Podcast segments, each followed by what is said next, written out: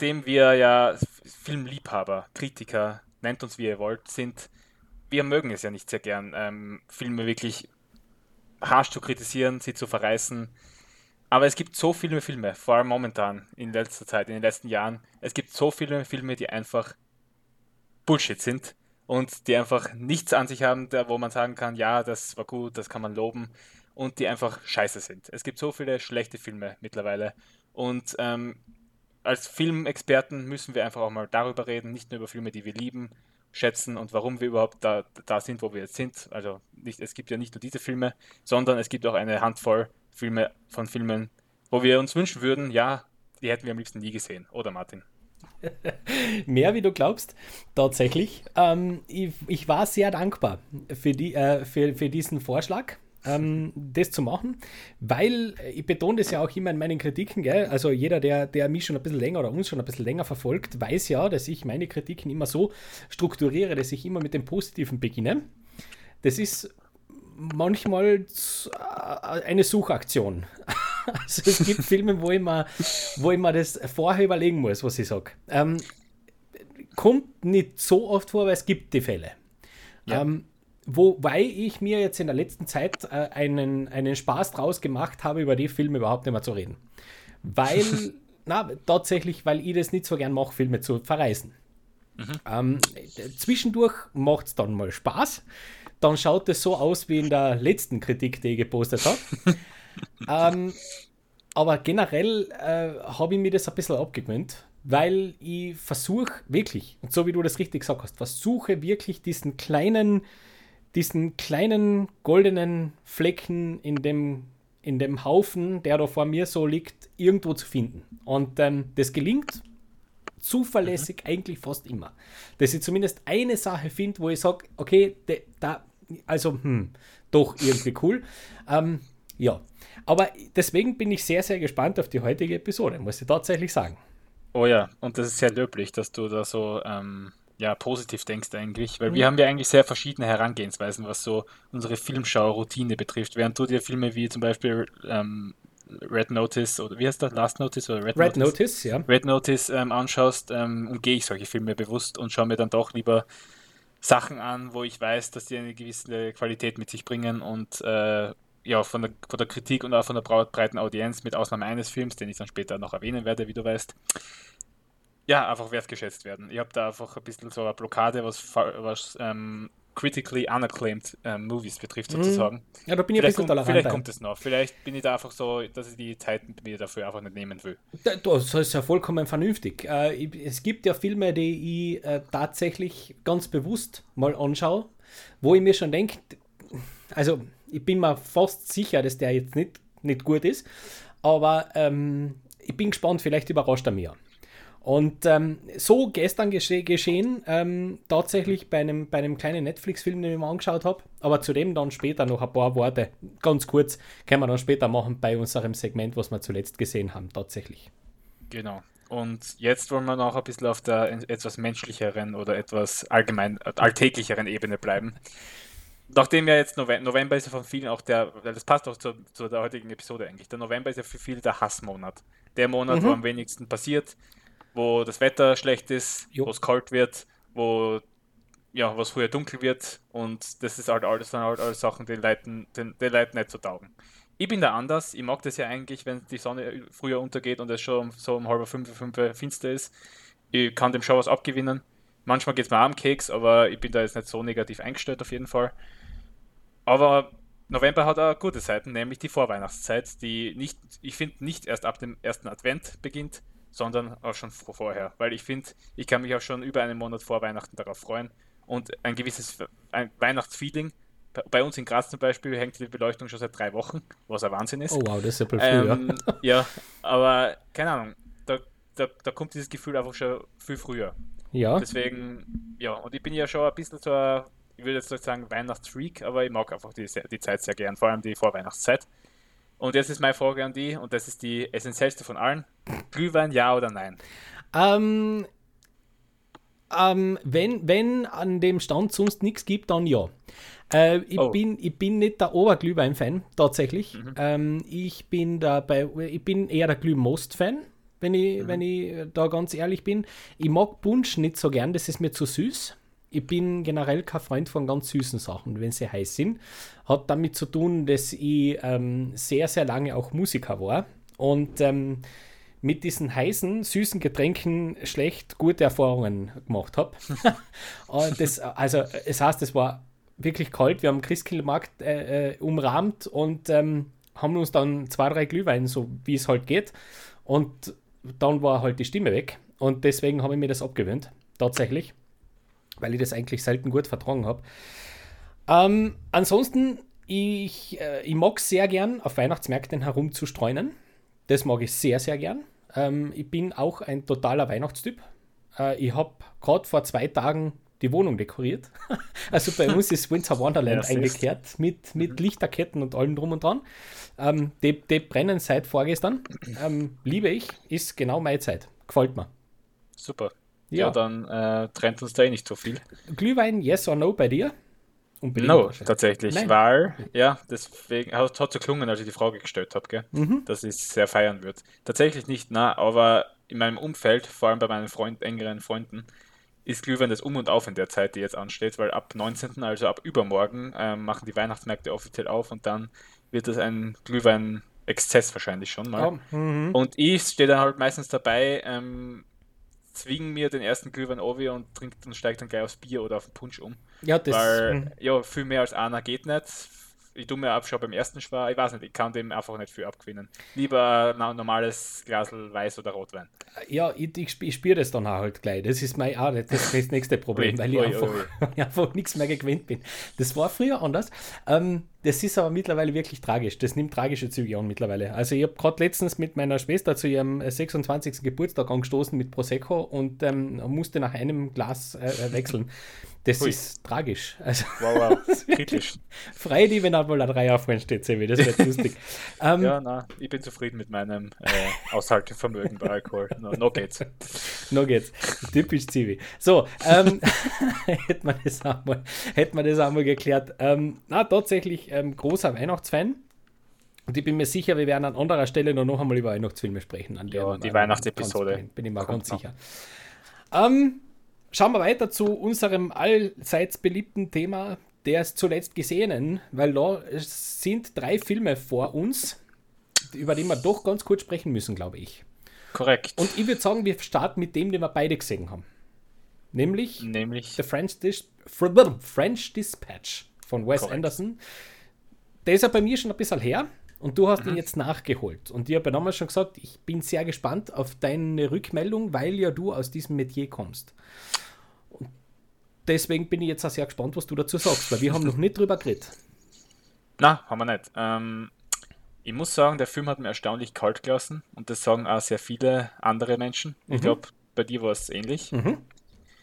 Ähm, was schade ist, weil eigentlich sollte das Thema genau mein Thing sein und das sein, was mich halt komplett trifft und begeistert. Habe auch die Ode an den Journalismus, weil das ist ja die Kernaussage oder die Quintessenz dieses Films oder der Handlung, oder soll sie sein angeblich. Mhm der ist nicht so bei mir angekommen. Ich weiß nicht. Es ist für ja, mich spannend. viel mehr um die Geschichten per se gegangen und nicht um die, um die journalistische Arbeitsethik, um Recherche, um Interviewführung etc. Mhm. sofort, was es da heute alles gibt. Natürlich kann man jetzt nicht alles in einem eineinhalbstündigen oder zweistündigen Film verpacken, das ist mir schon ganz klar. Nur, also rein ästhetisch ist das natürlich wieder Wahnsinn, was bei Wes Anderson da gelungen ist. Ich würde nicht sagen, dass er sich damit neu erfunden hat, weil das ich finde, es ist halt der Wes Anderson-haftigste Film, den man jemals gesehen hat. Mhm. Neu erfunden, es ist halt, es sind halt ganz viele Elemente aus anderen Filmen da drinnen. Ja. Animation ist drinnen, die habe ich absolut gefeiert in der letzten Geschichte, diese Sequenz mit der Verfolgungsjagd. Das Rettet diese Sequenz auch, muss ich dazu ja, sagen. Ja, ja, mhm. ja, das hat mir absolut von den, ähm, ja, aus den Schuhen gehauen weil das einfach so aus, plötzlich aus dem Nichts kam. Mhm. Aber es hat mich auch nicht überrascht, weil es halt Wes Anderson ist. Ja. Da, bei dem Typen überrascht mich halt einfach nichts mehr ästhetisch. Vielleicht ist das auch der Grund, warum mich der Film da im Endeffekt kalt gelassen hat, weil, weil keine Ahnung, da kommt halt nichts mehr Neues nach, kommt mir vor. Ähm, und von der Handlung, ja, die erste Geschichte habe ich ziemlich cool gefunden mit dem Benicio del Toro und der Lea Seydoux. Die war ganz, die war halt komplett crazy. Mhm. Während die anderen beiden doch eher grounded waren, würde ich sagen. Vor allem die zweite, ja. die, die hat mich, also die zweite habe ich fast schon schlecht gefunden. Die hat mich auch überhaupt nicht abgeholt. Ähm, wo ja. ich sehr, äh, wirklich fast ein bisschen ernüchtert war, weil ich ja Timothy Chalamet ja liebe. Mhm. Aber ähm, da, das war so irgendwie so, da, da hat er nichts zu erzählen gehabt. Also das war irgendwie Na. so beliebig. Die erste habe ich absolut gefeiert, vor allem auch, wie die anfängt. Mhm. Also ich habe immer gewusst, dass die, die äh, Frau Sedu durchaus, ähm, wie sagt man das, so Kinomagie versprühen kann, wenn sie auftaucht, gell? wenn die richtig inszeniert ist. Aber die Episode mal so starten zu lassen, das ist sehr, sehr mutig. Das wirklich, ja. das kann nämlich voll in die Hosen gehen. Gell? Mhm. Also eine Minute Shot mit äh, einer nackten Lea Seydoux, die gar nichts macht, außer ihre Arme zu bewegen, ein bisschen. Das kann sehr schnell sehr blöd ausschauen, das ist aber super. Also ich, das, das, diese ja. ganze Episode in ihrer Gesamtheit habe ich absolut fantastisch gefunden. Die zweite, hm, die dritte bis zum Animation, bis zum Animationsteil habe ich mir mal gedacht, wohin möchte er mit mir? Das ja. habe ich nicht so wirklich verstanden. Ähm, ich habe aber zum Beispiel den Prolog ganz exzellent gefunden. Tatsächlich. Also diese Owen Wilson-Geschichte, wie er mhm. uns die Stadt erklärt, die habe ich absolut fantastisch gefunden. Das war ja. wirklich lieb. Das aber war die war halt sehr lieb. kurz und hat kaum was vom Film. Sehr okkupiert. kurz, ja, die war sehr kurz. Aber ähm, da habe ich mir gedacht, oh, das, das, das hätte ich, da hätte ich jetzt noch gerne ein bisschen mehr gesehen, von diesen kleinen skurrilen Geschichten mhm. da drinnen. Ähm, also grundsätzlich als, als Fazit würdest du sagen, ist es jetzt dieser Style over Substance Film, den man ihnen böse unterstellt? Ja, und es ist halt typisch Wes Anderson, die es ist natürlich wieder ein Stellar Cast, mega besetzt und alles, aber es ist typisch Wes Anderson, dass gewisse Figuren einfach komplett underused werden. Während das so bei Grand Budapest Hotel netter Fall war mit ja. zumindest Ralph Fiennes und dem äh, Pagenjungen, dessen ja. Name der Schauspieler, keine Ahnung, ist mir nicht, nicht bekannt. Aber das du weißt, schon genau, in Ordnung. Ja, das du geht in Ordnung. Ich, du weißt, was ich meine. Ähm, und ja, er ist irgendwie wieder back to the roots zurückgekehrt. Also, dass er halt gewisse Charaktere, ja, das geht mir ein bisschen auf die Nerven, dass er Christoph Waltz nur fünf Sekunden auftaucht. Und ja. dann wird das groß vermarktet, ja, Christoph Waltz spielt mit. Das ist ja bei, bei Willem Dafoe das Gleiche. Also, ja, der kommt wenigstens 10 Sekunden vor. Das ist richtig. Aber das, ich weiß nicht, sowas geht mir irgendwie auf die Nerven. Das ist richtig. Ähm, ja, also so wie du es schon richtig sagst, emotionale Bindung bekommst du zu keinem einzigen der, der, der Charaktere. Ähm, kann man jetzt gut finden, kann man nicht gut finden. Äh, abgesehen davon kann man natürlich hergehen und, und die einzelnen Schauspielerleistungen schon ähm, ähm sehr würdigen, vor allem äh, Benicio del Toro ist ein Hammer. Ähm, weil der einfach hat die Ausstrahlung. Der, der, der bringt alles mit, was man für diese Rolle braucht. Das ist okay.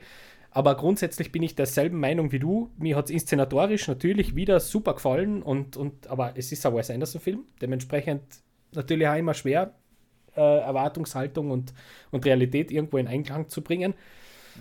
Er hat mich bemerkenswert kalt gelassen, das muss ich an der Stelle auch sagen, ja. ja. Also. Und die After-Credits waren cool finde ich. Das also, ist richtig. Da das waren ja richtig. coole Zeichnungen und alles dabei. Das, das kann er einfach. Ja. Aber das, wir wissen, dass er es kann, deswegen. Genau. Ja, genau. es war halt Standard. Also für mich, muss ich ehrlich sagen, ich bin dann aus dem Kino raus. Ich war sehr, sehr froh, dass ich ihn gesehen habe. Ich habe ja. mir gedacht, oh, sehr schön, vor allem im Kino, ein sehr, sehr schönes Erlebnis. Voll. Glaube aber, dass der Film ähm, recht schnell wieder recht schnell wieder in die, in die, in die Jagdgründe gehen wird, was so Langzeitgedächtnis, Filmgedächtnis, Filmzeitgedächtnis ja, angehen wird. Der wird glaube, schnell recht, recht bald schubladisiert werden. Ich glaube, das der, ist halt, ja. Dem, dem wird dieses Grand Budapest Hotel Treatment nicht erwarten, bin ich mir ziemlich ja, sicher. Wollte ich gerade sagen, Grand Budapest Hotel ist ja eigentlich, das hat noch immer einen gewissen Namen und darüber ja, reden Leute noch immer. Das eigentlich, und das ist schon überraschend für einen ja, auf jeden Fall. Film. Ja. Für so, vor allem für so einen Indie-Film, wenn man schon wenn man das überhaupt so nennen kann. Doch, darf man, ja. glaube ich. Bei, er, er, glaube ich, wird es gut finden. ja. Um, Willst du wissen, zu welchen Charakteren ich mich auch nicht emotional ähm, zuwenden konnte ja, und bitte. mich kalt gelassen habe? Erzähl doch mal. Das sind die neuen Eternals. Ja, ich habe den Film noch nicht gesehen. Ich wollte ihn eigentlich heute ah. schauen gehen. Oh. Äh, hab dann aber auf das Kinopreis, äh, Kinoticket, auf den Kinoticketpreis ge, gelugt und bei uns läuft der nur in 3D und Dolby Atmos und dann darfst du da ungefähr vorstellen, wie viel da die mhm. Karten kostet und ich bin nicht bereit, diesen Preis dafür auszugeben, muss ich ehrlich sagen. Ich bin ja. normal nicht so, aber ich zahle nicht 15,10 Euro für. Was, so viel? Zahle ich nicht. Gell? Bei, Geht bei nicht. uns ist 3D 12 Euro. Ja, aber was du, plus Dolby Atmos, plus. Gell? Achso, ja. Ähm, na, mache ich nicht. Und äh, dementsprechend habe ich ihn noch immer nicht gesehen. Aber nach deiner Review, die ich gelesen habe und die auch schon auf unserer Homepage dann zu finden ist, weiß ich gar nicht, ob ich das machen soll. Ja, ich bin eh verwundert, weil du hast die Review ja schon vor ein paar Tagen, vor ein paar Tagen gelesen und dann überlegst du trotzdem, dir den Film anzuschauen. Mhm. Äh, Weil ich Ja. trotzdem sehen will, ob das wirklich so schlimm ist. und ich habe auch schon Stimmen gehört, die, die den gar nicht so mies finden. Also, eh, die, Ja. drei, die drei Damen, mit denen ich im Kino war, nämlich drei Studienkolleginnen, die mich mitgezerrt haben, beziehungsweise wurde ich gefragt, ob ich Interesse hätte mitzugehen. Ich habe gesagt, ja, ich muss mal schauen vielleicht und dann hat leider ähm, meine Studienkollegin schon die Karten reserviert und bestellt gehabt, also Äh. ich hatte eigentlich gar keine Chance, Nein zu sagen. mhm. Deswegen war ich dann halt dort letzten Donnerstag, habe ja gedacht, okay, gebe ich dem halt mal eine Chance. Meine Erwartungen waren jetzt nicht nach der ganzen vor, vor, vorangegangenen Kritik und ja, man hat ja mitgekriegt, dass das der für viele der schlechteste Marvel-Film, der für die breite Audienz vor allem schlechteste Marvel-Film von allen sein soll. ja, habe ich auch gehört. Mhm. Ja. Ah, aber, na, Blödsinn. Für die Brei also die, das, Pub die, das Publikum ist gar nicht so zurück, also abgeschreckt von dem Film, sondern eher die Kritiker sogar. Also ich habe es tatsächlich aus dem, aus dem Umfeld, aus dem beruflichen Umfeld von der Renate gehört, dass es da Stimmen gegeben hat, die gesagt haben, endlich wieder mal ein richtig cooler Kinofilm. Ja, Also ja, ja. hat sie abgeholt. Und, Kann ja ähm, sicher, dass man das, dass man diesen Gedankengang Gang hat oder dass man das so sieht, weil Eternals, klar, Chloe Schau, Nomadland, wir wissen, was die Frau kann, sitzt auf dem Regiestuhl und dann erwartet man sich halt auch einen Film für die große Leinwand. Ist ganz klar. so. Beziehungsweise Marvel, ja, Und jetzt, halt und jetzt gehen wir mal ins, ins. Nitty-Gritty. Kann Chloe Zhao Marvel? Nein. Bitte. Woran liegt's für die? Vielleicht liegt es ja gar nicht an ihr. Das haben ja auch schon viel- viele gesagt, weil bei Marvel und bei solchen großen äh, Firmen ist genauso wie bei Lucasfilm und so ist es ja die, immer die Frage, inwiefern die Produzenten da halt äh, ihre Finger im Spiel haben. Gell? Mhm. Das war zum Beispiel bei, das ist zum Beispiel, hat man jetzt stark bei The Suicide Squad gemerkt, wo James Gunn volle Freiheit ähm, hatte und gelassen wurde und dann war das einer der besten Filme des Jahres. Ähm, insofern, ja, und bei dem Film habe ich jetzt wieder gesehen, was so Einfluss von außen, vor allem jetzt Eternals als offizieller, weil ich ganz ehrlich, ich finde nicht, dass Black Widow der offizielle Start für Phase 4 des Marvel Cinematic Universe ist. Das ist für mich noch immer Teil von Phase 3. Deswegen ist für mich Eternals der Auftaktfilm sozusagen. Ah, du hast Shang-Chi noch nicht gesehen, gell? Shang-Chi, ah ja, stimmt, der kommt, der, ist, der zählt auch noch dazu, ja. Aber den Aber hast du noch nicht halt gesehen. so- Also für na. die persönlich ist es dann valide, ja? Hm? Ja, genau. Okay, Und Eternals fühlt sich halt eher so an wie ein Neustart in okay. dieses Universum, finde ich. Einfach weil komplett neue Charaktere, hat man noch nie was davon gehört. Natürlich, Comic-Fans werden sie kennen, aber jetzt, wenn man die vorangegangenen Marvel-Filme und so gesehen hat, war halt nie von denen die Rede. So, jetzt hat man da um die zehn neue Charak neuen Charaktere. Kein einziger davon war relatable. Es hat zwei Comedic Reliefs gegeben, nämlich natürlich den lustigen Inder, der auch bei The Big Sick mitspielt, falls du den Film gesehen hast. Kumail Nanjani. Genau. Ja. Der kann Comedy, das merkt man in Eternals, nur es ist halt komplett over the top und völlig unpassend. Es sind halt wieder die typischen Marvel-Gags und der kann aus seinem komödiantischen, seinem Komödi Komödi komödiantischen Talent keinen freien Lauf lassen. Das merkt man einfach. Mhm. Das lässt das Skript nicht zu.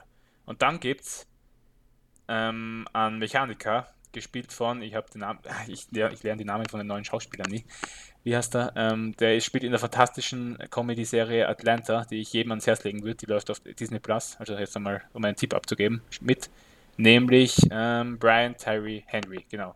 Der ist auch, der hat auch die witzigen Szenen und das ist auch so mein Standout in diesem Film, weil der ist einfach grundsympathisch und ähm, witzig und keine Ahnung, mit dem habe ich zumindest was anfangen können. Alle anderen, vor allem die zwei Protagonisten, weil es gibt zwar, ähm, es gibt ein Liebespaar, gespielt von Rob Stark höchstpersönlich, Richard Madden und ähm, Gemma Chan.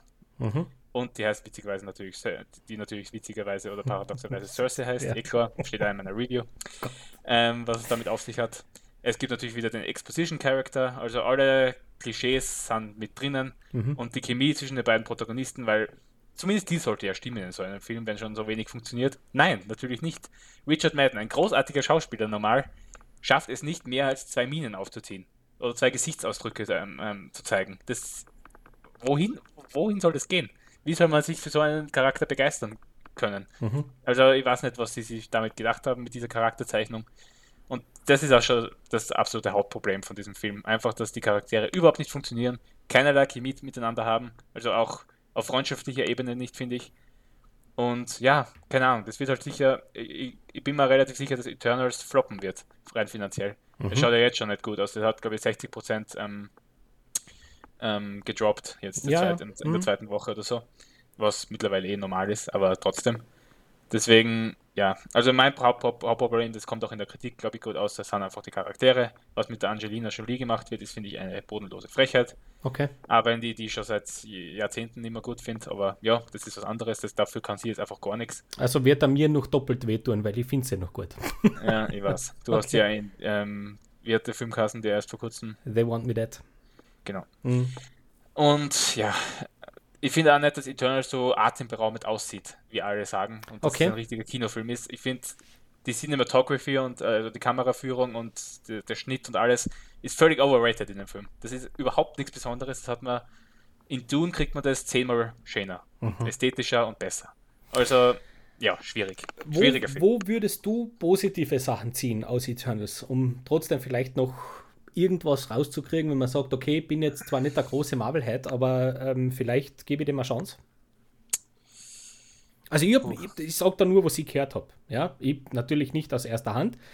Showdown, gut oder meh? Der beste Part des Films. Mhm. Beziehungsweise gibt es einen Twist dann vor diesem Showdown, also im dritten Akt, mhm. den ich so nicht kommen habe sehen. Und dadurch bringt der Film dann doch eine für mich unerklärliche, aber doch gegebene Unberechenbarkeit mit sich. Okay. Insofern, ja, vielleicht, weil da kann durchaus, da ist durchaus noch Potenzial vorhanden, was diesen Twist und dieses, diesen Showdown betrifft. Insofern, ja, also diesbezüglich würde, ich, würde mich sogar interessieren, wie es da weitergeht. Alles andere, ja, geht bei einem Ohr oder bei einem Auge ein und beim anderen wieder aus. Okay, also keine, keine lange Halbwertszeit, die Eternals bei dir ausgelöst hat. Schade. Na, nur gewisse Wut danach, dazu Shot. kommen wir später noch. Shot. Und eine Wut, die ein bisschen in die Review gezogen hat, womit ich dann meinen ersten wirklichen Verriss geschrieben habe, was auch mal eine coole Erfahrung war. Aber trotzdem noch mit 4 von 10 Punkten gehonoriert. Ja, das ist, das ist halt auch nicht viel. ja, aber es ist jetzt keine Vollkatastrophe. Also das es ist kein Thunder Force oder sowas. Nein, das passt. Gutes Thema. Schau mal, da habe ich doch gerade noch was zum Dazuschreiben in meine Shownotes da. Danke für, die, für den Rutschenleger. Ähm, ja, schade. Ähm, jetzt ist ja die Woche, um ganz kurz dieses Thema zuzumachen, Chloe Zhao ähm, hat ja Eternals inszeniert und diese Woche ist ja die große News gedroppt. Ähm, Chloe Zhao macht Star Wars als nächstes. Ähm, die soll den großen Feige Star Wars Film inszenieren. Mhm. Was hält man davon? Irgendwie bin ich, trotz Eternals bin ich irgendwie gespannt drauf. Oder ja. irgendwie Hoffnung. Keine ich muss nämlich auch sagen, Star Wars, ähm, das ist die, halt was diese, anderes. diese ganze Geschichte, wohin das auch mit der neuen Trilogie gegangen ist, ich meine, was will die Frau Zhao noch mehr verhauen? Also jetzt, der Star Wars Hype ist ja sowieso am Boden, weil noch, noch despektierlicher wie mit diesen Charakteren der neuen Trilogie kannst eh nicht mehr umgehen. Dementsprechend, mhm. ma, und Star Wars ist viel Politik, viel ja. ähm, zwischenmenschlich und da muss es jetzt auch nicht immer kochen. Und da brauchst du vor allem auch die Marvel-Formel nicht beherzigen. Also, das stimmt. Da bin ich dann eher wieder dabei. Ja, Marvel soll sie nicht mehr machen. Das äh, bin ich jetzt an der, an der Stelle noch ja. diesen Reviews bei dir. Aber ich bin mir relativ sicher, dass sie bei Marvel bleiben wird, weil sie ist selber ein großer Marvel-Fan, hat sie betont. Und deswegen hat sie Eternals äh, äh, erst gemacht. Und ja, okay, vielleicht ist Star Wars jetzt auch wegruft, dass sie eben nicht mehr, nicht mehr bei Marvel bleibt. Wer weiß. Ja, was Lucas, nur, Lucasfilm, nur, Lucasfilm ist aber auch kein dankbareres Pflaster. Das ist richtig, aber was der nur weil man Fan ist, gell, ich bin auch Fußballfan und mache keine Trainerlizenz. So, ähm, ganz gut ist für die Fußballwelt. Ähm, gut, äh, jetzt hast du mir noch einen Film hergeschrieben, wo ich die Review be bereits aufgeladen habe, aber die schriftliche Kritik fällt noch. Tatsächlich, den muss ich erst formulieren, weil ich mir auch sehr schwer getan habe bei dem Film. Tatsächlich irgendwie auf einen grünen Nenner für mich, für mich zu kommen. Ähm, Edgar Wrights Neuer, Last Night in Soho. Hast du den schon gesehen? Na, Nein. die Woche sollte soweit sein. Gut, dann werde ich nur ganz an der, Öf an der Oberfläche bleiben, tatsächlich. Ähm, sehr interessanter Film, finde ich. Ähm, Edgar Wright halt, der da einen Genre-Mix probiert, der in vielen Teilen des Films sehr, sehr gut funktioniert. Ähm, er versetzt uns mit Hilfe eines Psychothrillers mit leichten Horror-Anleihen, gleichzeitig aber in eine äh, höchst politische Richtung, die ähm, ja, die Geschlechterverteilung in den Swinging Sixties untersucht. Das funktioniert sehr häufig in den Filmen durchaus so, dass es auch inszenatorisch mit einem Knie mit Kniffen daherkommt, die ich cool finde. Das Problem, das ich habe mit dem Film und warum ich ihn auch nicht höher als sieben Punkte bewertet habe, ist, dass er sich für mich im dritten Teil ein bisschen verzettelt. Dass er ähm, ein bisschen auf die Story vergisst, die er eigentlich erzählen will und im Grunde zum Schluss dann erst recht wieder den Stil ein bisschen zu hoch hängt. Ähm, das hat für mich einfach im, im letzten Teil nie mehr so funktioniert. Die ersten zwei Teilen und vor allem auch der Anfang, die ersten 40 Minuten, hui, das ist Potenzial für Best Picture of the Year gewesen. Boah. Tatsächlich hat der dann aber schon recht schnell auch verloren. Ähm, ich bin na natürlich äh, nur ein Teil objektiv, weil ihr die, die Schauspielerinnen bade, die die Liedrollen ähm, verkörpern, absolut fantastisch finde. Möchte an der Stelle aber gleich anmerken, ich meiner Meinung nach steht und fällt der Film mit den zwei Frauen. Und wenn du nur eine austauschst, trumpelt der Film in sich zusammen. Ähm, der definiert sich wirklich ausschließlich über die zwei. Ausschließlich. Und ihre Präsenz in gewissen Szenen. Ähm, schade, dass er im, letzten Teil mit einer dieser zwei Figuren relativ wenig anzufangen weiß. Trotzdem ist es ein Film, den ich jedem empfehle, dass man sich den anschaut, weil Soundtrack, Setdesign, inszenatorisch, es ist halt Edgar Wright. Und Cool. der gehört zu den besten Regisseuren, die im Moment so arbeiten. Voll. Und das sagt er ja. Sagt er da auch wieder. Also Okay. ganz, ganz groß. Ich finde, er cool. gehört vor allem zu den modernen, mo, ein, zu den modernsten Regisseuren, die wir momentan haben. Ja, mit einer eindeutigen Handschrift. Er verkörpert das moderne Kino, finde ich. Mhm. Ja. Wie es sein sollte, nämlich. Nämlich mit einem Qualitätsmerkmal und nicht à la Rus Russo Brothers oder so. Ja, vollkommen. Vollkommen. Ähm, ich habe den gut gefunden. Ähm, die Renate hat ihn noch ein bisschen besser gefunden wie. Äh, ich finde, äh, na, der, der, der macht schon viel richtig. Aber wie gesagt, da, ich bin gespannt an, wie du das siehst. Aber für mich hat dann der dritte Teil merklich äh, eingebüßt. Kann aber total, es ist eine total subjektive Geschichte. Bin unglaublich gespannt, weil ich habe Baby Driver ja absolut fantastisch gefunden. Damals. Ähm, deswegen, ja. Das ist ja sei. da- Dazwischen ist dann nichts mehr kommen, oder? Baby Driver war Na, von das war sein letzter. sein letzter. Ja, Ja. das war sein letzter, ja. Das war sein letzter. Passt. Bin sehr gespannt. Werde ich auf jeden Fall nachholen. Auf jeden Fall.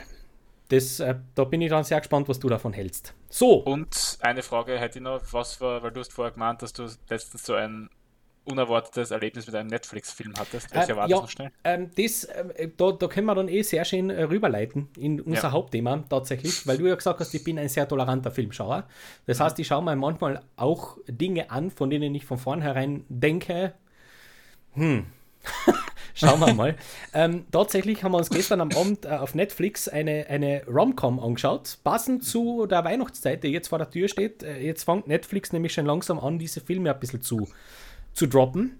Und da ist seit letzter Woche ein, ein Film online, der heißt Love Hard. Ah, der, ist, der, Trend, der trendet ja auf Der trendet, der trendet, ähm, ist ein Film, ich meine, der Filmtitel setzt sich zusammen aus Love Actually und Die Hard. Genau um das geht es im Grunde. Es ist so, äh, nämlich eine Hauptfigur spricht von den Filmen im, innerhalb dieses Films ständig. Ähm, es geht da um, äh, um eine junge Journalistin, die, also Blog, sie hat einen Blog ja, für, für so, so ein Online-Magazin, aller Weiß. Und äh, dort schreibt sie von ihren Dating- Dating-Fiaskos. Fiaski? Fiaskos. Fiaskos. Und ähm, sie hat irgendwie nur Pech beim Online-Dating. Sie äh, operiert auf so einer Plattform, die verdächtig nach Tinder riecht. Und ähm, hat irgendwie nur Pech. Und über, diese Ereignisse schreibt sie. Und äh, ja, dann wird sie auf einen, auf einen Typen aufmerksam, der ganz weit weg von ihr wohnt, 5000 Kilometer weit weg in Lake Placid. Sie wohnt in Los Angeles. Und der ist ganz ein netter und der schaut vor allem auch echt nett aus und gibt sich ganz lieb und die beginnen zu telefonieren und, und sich so ein bisschen anzunähern und ähm, dann schreibt er so unverblümt, naja, es wäre schön, wenn du eigentlich zu Weihnachten bei mir wärst. So. Und sie denkt sich, ey, das wäre eine coole Story. Ähm, vielleicht ist das ein echter Lieber, weil irgendwie gefällt dir der. Und setzt sich in einen Flieger und fliegt nach Lake Placid, um dort drauf zu kommen, dass sie ganz schlimm gecatfischt worden ist. Und dass der Typ, der eigentlich ganz nett ausschaut, zwar wohl der Dorf Casanova ist, aber der Mensch, der dahinter steckt, ist äh, ganz das Gegenteil. Nein, nicht mhm. unbedingt Abschaum. Das ist ein sehr schüchterner äh, Asiate, der mhm. mit sein, also sein Vater betreibt einen, einen Jagdjob und er ist einfach total, er ist ein bisschen ein Weirdo. Ja. Und ähm, ja, und dann gehen die vor Ort so ein bisschen einen Deal ein. Ja. Weil seine Familie so begeistert von ihr ist, ähm, erklärt sie sich einverstanden, bis nach den Feier Feiertagen so zu tun, als wenn sie wirklich Freund, also Love Interests wären. Dafür hilft der Asiate ihr, den anderen zu kriegen. Und wie das dann ausgeht, darf man sich dann an der Stelle schon denken, weil das ist alles wunderbar vorhersehbar und das ist einfach wieder also hunderttausende Romcom, die die Welt nicht braucht. Aber ja. ähm, zwischendurch tue ich mir das dann einfach an. denke, vielleicht, vielleicht wartet da irgendwo dazwischen einmal ein Always Be My Maybe auf mich. Das ist allerdings seltenst der Fall, muss mhm. ich sagen. Leider. Also ich würde jetzt nicht sagen, dass das ein Hassfilm war, aber auf jeden Fall disappointing. Ach so, okay, ja, das hat so gelungen, nämlich als wäre der überraschend, hätte dir überraschend gut gefallen. Ja, aber er ist halt so, was, das ist so Box-Standard. Das ist so, äh, das 100.000-fache mal das Gleiche und auch die gleichen Witze und, und die gleiche Herangehensweise. Und wie gesagt, du kannst nach 10 Minuten eigentlich abschalten und ich schreibe da das Drehbuch aber. Ganz gleich. Also, Verstehe. Ja. ja, manchmal tut man sich das an, aber wie gesagt, würde ich jetzt nicht so als, als Hate abstempeln, sondern einfach, ne, ja. disappointing ja. halt irgendwie. Typischer Durchschnitt einfach. Ja, typischer typisch. Netflix-Trend. Ja, Sorry. Ja. Mhm. ja. Talking about Netflix. Ähm, du hast dir ja den neuen Nummer 1 Film auf Netflix, den teuersten, den neuesten, den teuersten Netflix-Film aller Zeiten angeschaut. Ja. Und, da, und die wohl, wie soll ich sagen, originellste und untypischste für unseren Kanal Review rausgehauen, die es wohl jemals gegeben hat. Ja. Red Notice, bitte, ein paar Worte. Boah. Ich meine, du hast schon genug gesagt, aber um, weil wir gerade bei Hassfilmen sind, generell. Ich, ist muss, Red Notice ein Film, den du hast? Um, Hass ist ein starkes Wort jetzt, gell? Ja. Ich hasse das, wofür der Film steht, glaube ich. Mhm. Ich hasse den Film per se nicht, weil der, also man muss jetzt, um um dem Ganzen ein bisschen eine faire Note einzuhauchen, der ist ja nicht schlecht gemacht. Also es ist ja jetzt nicht so, dass man sagt, das ist filmisch ein absoluter Bauchfleck und, und oh Gott, die sind alle so mies und das ist alles so, na, ist nicht. Gell? Aber der Film ist kein Film. Der Film ist Content. Das ist das, was rauskommt, wenn sich Studio Executives um einen großen runden Tisch versammeln und sich einen halben Tag darüber Gedanken machen, wie relevant kann man einen Film machen, so dass auf Social Media möglichst gut funktioniert. Dann kommt Red Notice raus. Ähm, ein Film ohne, jeglichen, ohne jegliches Herz und jegliche Seele, ohne Kreativität, ohne eigene Ideen, möglichst nur so gezimmert und designt, dass der einfach Klicks liefert. Und das hasse ich an Filmen, muss ich wirklich sagen. An solchen Filmen, das, das finde ich zum Kotzen. Echt wahr. Und, und leider ist das der neue Trend. Ja, leider, leider. Und ich bin's, und das, was mich absolut fassungslos macht, wo ich sonst nie irgendwann, und du kennst mich wirklich, ich gehe normal keine Kritik hauen, gell? überhaupt nicht. Mhm. Aber ich finde es wirklich bizarr, wie gut der Film wegkommt. In gewissen. In Kommt gewissen, er gut weg? Also, Echt? wenn ich so die Durchschnittswertung anschaut, die der bei angesehenen Kritikern genießt, vor allem auch aus dem YouTube-Bereich, die den Film irgendwie so attestieren, naja, der ist jetzt nicht besonders, aber okay, der ist halt ja so doch irgendwie so sechs von zehn Punkte, denke ich mal, Alter, bist du angerannt irgendwo. Also nie und nimmer. Das ist doch, das, das muss doch jeder Filmfan, jeder, der das Kino liebt, muss sich, muss ja, also das ist, das ist ja, dem, dem, dem muss ja der Kotzreiz, Kotzreiz küssen bei dem Film. Das ist ja, weißt du, auf der, auf der, auf der einen Seite werden so, so, so klassische Abenteuerfilme, und da haben wir gerade vor kurzem einen gehabt, auf den viel draufgehauen worden ist, aus dem Hause Disney. Auch mit The Rock in der Hauptrolle. Welch mhm. Zufall. Mhm. Jungle Cruise. Der hat für mich um 100 Stufen mehr Originalität als da. Und ich finde Jungle Cruise schon nicht wirklich gut. Aber der hat noch mehr. Der hat wenigstens eine eigene Idee und eine Handschrift, die er kennt. Genauso wie jetzt zum Beispiel sich, sich äh, dann Leute herstellen und sagen, naja, es ist halt so ähnlich wie so ähnlich wie National Treasure. So Na, habt ihr National Treasure mal gesehen? National Treasure ist zwar Trash, aber der hat ein Herz. Da merkt man, da ist jemand wirklich überzeugt von dem, was er macht. Und der erzählt uns da eine Abenteuergeschichte, das wirklich, das hat Hand und Fuß. Das ist zwar historisch natürlich Mumpitz, aber du merkst, dass da irgendwas im, im, im Hirn passiert ist. Das hat nichts mit einem kohärenten Film zu tun. Absolut mhm. nicht. Null. Was, was ich spannend finde, äh, ich schaue gerade auf Rotten Tomatoes und da hat die Red Notice einen miserablen Kritikerscore, 35%, mhm. das ist wirklich nichts. Aber sage und schreibe 91% Audience Score. Ich kann dir ja genau sagen, warum What das so ist. Ich kann Weil das, das genau eine Sehgewohnheit bei Filmen von Pu Publikum ist. Das habe ich ja bei, bei meiner Review zu Eternals geschrieben. Ja. Anscheinend reicht mittlerweile, wenn man einfach so einen Running Gag einbaut. Äh, Spoiler für Eternals, es gibt halt diesen, diesen Comic Relief Inder, der ähm, plötzlich in Bollywood zum großen Star avanciert, nachdem er sich von seinen Freunden den Eternals trennt für ein paar Jahrzehnte und Jahrhunderte, weil die können ja nicht sterben eigentlich, oder sind quasi unsterblich. Und, und der ist halt ein großer Bollywood-Star und plötzlich wird sein Mentor, sein äh, ja, sein Produzent, sein Berater eingeführt. Und der ist halt nur da, um die ganze Zeit, wirklich 30 Minuten durchgehend, mit einer Kamera durch die Gegend zu laufen, mit denen er, mit denen er so eine gewisse Do Eternals Doku drehen wie, wie mhm. wir, wo, wo sein Schützling sozusagen wieder, wieder vereint ist mit seiner Family und dann krasse Abenteuer erlebt. Ähm, und das geht den anderen halt so auf die Nerven, dass sie wirklich innerhalb von 10 Minuten, glaube ich, drei von diesen Kameras zerstören. Mhm. Und der Typ hat halt, halt immer einen Ersatz dabei und die Kamera wird immer kleiner und das ist einfach nicht lustig. I'm sorry, diesen Gag hat man schon tausendmal gesehen, schon vor 50 Jahren. Und ja, äh, ja und trotzdem haut, haut sich noch der, immer der ganze Kinosaal wegen sowas ab. Ich meine, ja. okay, Humor ist natürlich subjektiv, aber for real, das ist Kinderhumor vom Allerfeinsten. Ist ja, ist ja, wie gesagt, also wenn ja jemand Spaß hat damit, das sei dem unbenommen. Nur, äh, bitte sagt mir nicht, dass das ein guter Film ist. Also ganz ehrlich, das äh, Red Notice hat nichts von einem guten Film. Das ist einfach äh, äh, kleinster gemeinsamer Nenner in allen Belangen. Und finde ich traurig. Es ist wirklich teilweise so in der Filmewelt und ohne jetzt nobistisch zu wirken, aber Hollywood hat das in den letzten Jahren wirklich absolut kultiviert und I'm looking at you, Marvel die haben das wirklich geschafft, absolutes Mittelmaß als großartig zu verkaufen. Das muss ihnen auch einmal wirklich äh, Hut ziehen, wie man das hinkriegt.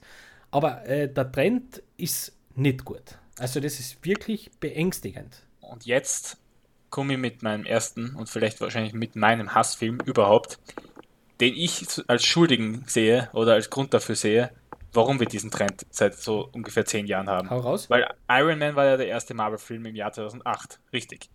Ja. Iron Man war auch noch ein guter Film, ein Film, ja, der alle überrascht hat. Das also große Downey Jr. Comeback. Zumindest der erste, wo man einmal gesehen hat, das ist so, äh, soll, soll dann irgendwann einmal eine große Geschichte werden. Es war davor, der, der Hulk-Film war davor, aber Stimmt. das war halt der erste, der das so, so richtig gelauncht hat, diese ganze ja, Geschichte. Ja. Aber nach dem Hulk-Film ist halt ewig nichts mehr kommen bis Iron Man 1.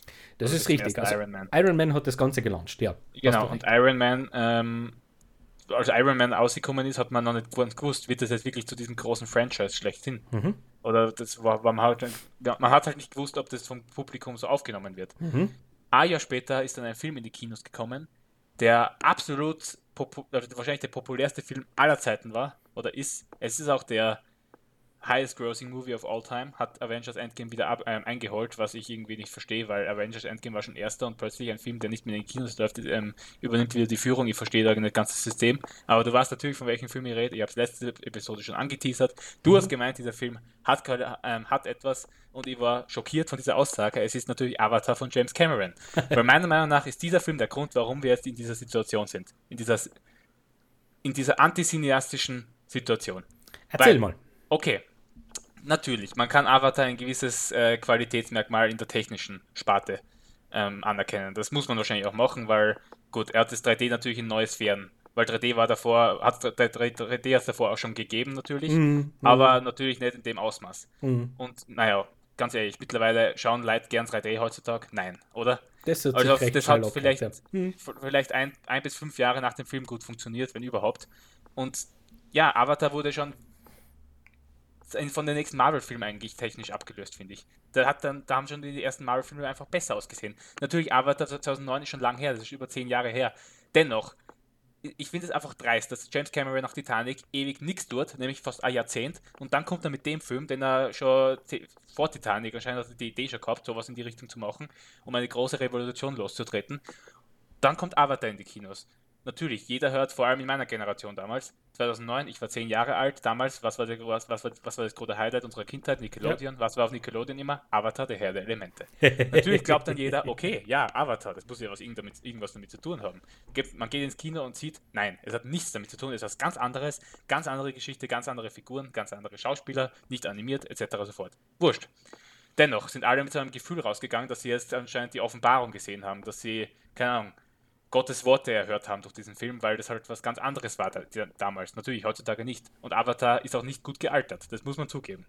Bei kein, also kein Mensch würde heutzutage noch sagen, glaube ich, der damals Avatar herausragend fand.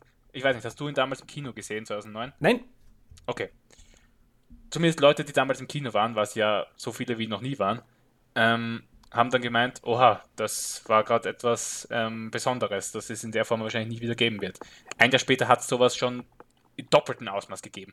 Und ich finde es einfach dreist, dass James Cameron nach Titanic, mit dem er auch schon meine Probleme hat, aber der hat zumindest ein Blockbuster-Feeling, glaubt, dass er, dass er mit Avatar nochmal eine Chip drauflegt in, in der Blockbuster-Kategorie. Und ja, James Cameron ist natürlich ein Blockbuster-Regisseur, ganz klar. Und er hat mit Aliens und den zwei Terminator-Teilen vor allem gezeigt, dass er das auch herausragen kann.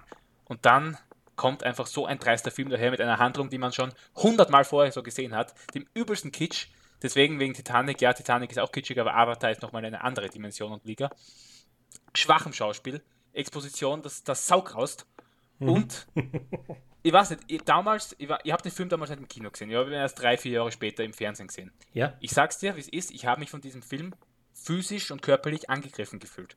Und dieses Gefühl war das Schierste, das ich jemals haben musste äh, bei einem Kinofilm. Und damals war ich vielleicht 13, 14 Jahre alt. Also man sieht, so ein Film funktioniert gerade mal bei 10, 11, 12-Jährigen alles drüber ist, da, sieht, da kann man, bei allem drüber erkennt man schon, dass Avatar einfach kein guter Film ist, sondern die größte prätentiöse Scheiße, die es jemals gegeben hat. Meiner Meinung nach ist das eine Katastrophe, was mhm. James Cameron da gemacht hat und einfach nur dreist. Und dass jetzt in, in den nächsten Jahren ja drei neue Avatar-Filme anstehen, ist für mich auch unerklärlich, weil kein Mensch interessiert sich mehr für dieses Franchise. Kein Mensch. Und diese True Filme that. werden allesamt floppen. Ja, äh, ich habe auch, ich hab auch, hab auch das Gefühl, ähm, das, das, kommt viel zu spät. Ähm, ja, äh, ich kann bei einigen, das du gesagt hast, total unterschreiben. Ähm, ich bin nie der größte Avatar-Fan gewesen. Überhaupt nicht.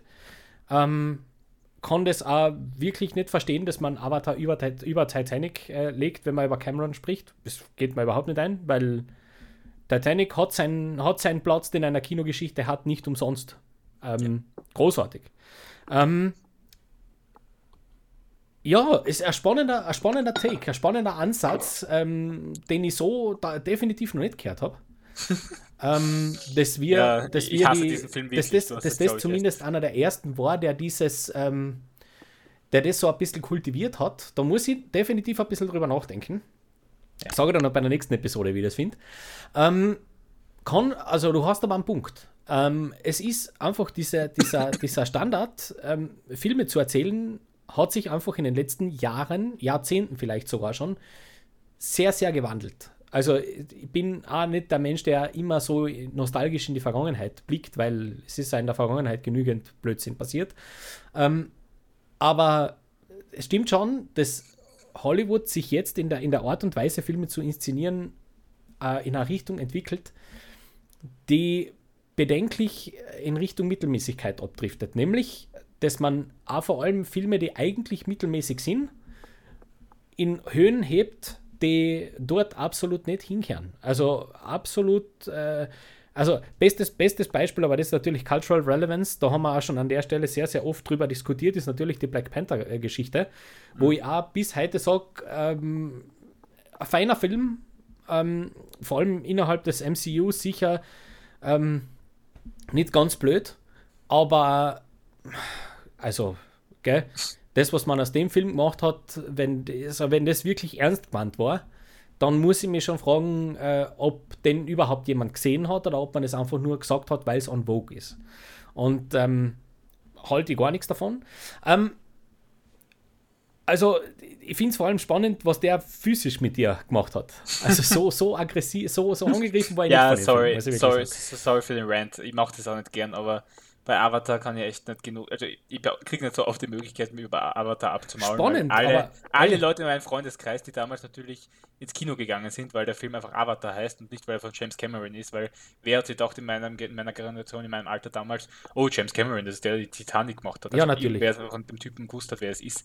Aber es war halt nur der Name Avatar und ich finde es einfach frech von James Cameron, dass er, weil ganz ehrlich, er hat sicher bewusst diesen Namen gewählt, damit, damit umso mehr Menschen ins Kino gehen. Deswegen ist es der highest grossing movie of all time. Weil anders kann ich mir das nicht erklären, warum sich so viele, äh, so viele Menschen damals ins Kino getraut haben. Ja, ich kann es mir nicht erklären, weil Avatar war damals nicht Teil eines großen Franchise, kein Star Wars, kein Herr der Ringe. Ja, aber der hat die Technik gehabt, gell? Also zumindest ja. die Technikdiskussion. Ja, Und das aber, hilft. Das ja. hilft. Also, Schlecht gealtester Film aller Zeiten, meiner Meinung nach. Aber, aber du merkst, meine Wut auf diesen Film ist, kommt von daher, weil ich finde, dass er eine mit die mieseste Generation an Filmen losgetreten hat. Das ist der Hauptgrund. Und nicht, weil der Film per se der schlechteste ist. Natürlich, das kann ich nicht sagen. Das darf ich als Filmexperte ja, oder Filmliebhaber nicht. Nicht sagen. Das, ist, das ist nicht Kategorie The Room, The Room oder so, natürlich. Aber um, ähm, ja. Sehr spannend. Ähm, tatsächlich habe ich mir in der Vorbereitung, weil du hast mir das ja geschrieben, ähm, welche, welche Filme nach dem Schauen Wut auslösen bei an. Habe ich mir schwer getan, weil ähm, da gibt's, also da hat es definitiv immer mal wieder welche gegeben, die mir aber partout nicht mehr einfallen wollten tatsächlich. Jetzt weiß ich nicht, ob das ein gutes Zeichen ist oder dass ich sie einfach so abgespeichert habe, dass ich mir gedacht habe, okay, reden wir nicht mehr drüber. Das kann ich mir nämlich eher vorstellen. Eins der Beispiele war aber definitiv, weil du gerade vorher Avatar gesagt hast, eins dieser Beispiele war definitiv die Legende von Aang. Also das war definitiv ein Film, ah. wo ich damals abgeschalten habe und, und wirklich froh war, dass der Herr Schamalan nicht neben mir sitzt. Weil dem hätte ich definitiv was erzählt. Weil ähm, ich bin auch Fan der Anime-Serie.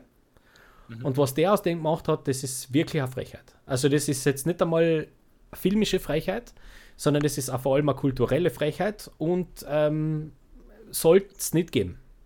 Mhm. Also ich, ich verstehe es bis heute nicht, wie, wie das Studio damals hergegangen ist, weil es muss ja irgendwer gesehen haben. Also es muss ja irgendwer ähm, die, die, die finale Aufnahme abgenommen haben. Dass man sich dann wirklich mit ruhigem Gewissen hinsetzt und sagt, okay, mach mal. Das äh, ist für mich eines der größten Kinomysterien des 21. Jahrhunderts, wie das hat passieren können. Dass da jemand wirklich hersitzt und, und mit voller Überzeugung sagt, yes, that's, that's the way, that's the way. Kapier überhaupt nicht. Ja, also M. Night Shyamalan und sein Ego halt, ja. Ja, das kann er ja wohl haben, aber trotzdem muss es ja irgendwo einen Executive geben, der dann sagt, weißt was, ey, äh, das ist einfach nicht gut. Martin, der liest, der liest den Titel The Last Airbender und dann hat sie, das, hat sie die Geschichte. Ja, es ist so. Es gibt so viele Fans von der Anime-Serie da ja, draußen weiß, und dann will das jemand im Real Life, ähm, in einem Real Life -Kino Kinofilm ähm, verpacken. Und dann denkt man nicht großartig drüber nach. Das ist natürlich ja. äh, Garantie im Box Office. Ich weiß, ja, ich weiß. Und der war ja erfolgreich, leider. Ja. Ähm, trotzdem, äh, über die Qualität, glaube ich, brauchen wir noch nicht diskutieren. Und ähm, ein Film, der mir noch so, also das ist eigentlich eine Reihe, Deswegen ist die Frage, ob das schon in die Franchise-Diskussion kehrt. Ähm, ich mag äh, den Paul W.S. Anderson nicht. Ähm, und zwar in gar nichts, was er macht. Ich finde, das ist mhm. ein Regisseur, den sollte man ganz, ganz schnell die Kamera wegnehmen. Und ähm, weiß nicht, irgendeine andere Beschäftigung geben. Ich habe keine Ahnung, weiß nicht, lass ihn, keine Ahnung. Pff, weiß ich nicht. Ich, ich, weiß wirklich nicht, was man, was man, aber, aber auf aber jeden Fall nicht mehr Filme machen. Good News, er hat sich von der Mida Jovovic getrennt. Ja, für ihn schade, aber ich, ich weiß es nicht, weil ich, schau, ich mag auch die, ich mag auch die Jovovic nicht so ganz ungern. Ich finde den nicht so blöd. Aber ah, das ist. Ich, ich finde nämlich tatsächlich ähm, den ersten Resident Evil ja richtig nicht. Also, natürlich hat der recht wenig mit dem Computerspiel zu tun. Gell? Aber ich finde den per se als Solo-Film gar nicht einmal so übel. Mhm. Nummer 1. Also der erste Teil. Den finde ich gar nicht einmal so verkehrt. Alles andere, allerdings, was danach kommt, ist äh, filmisch unter aller Kanone. Also, Glaubst du, dass der Paul W.S. Anderson der Grund ist, warum der Paul Thomas Anderson nicht so im Vordergrund steht? Ich habe keine Ahnung. Ich weiß es nicht. Ich, ich weiß nicht, ob, Nein, ob ich, ich war, war nein, ist, aber ich habe dann tatsächlich auch schon das ein oder andere Mal verwechselt dann.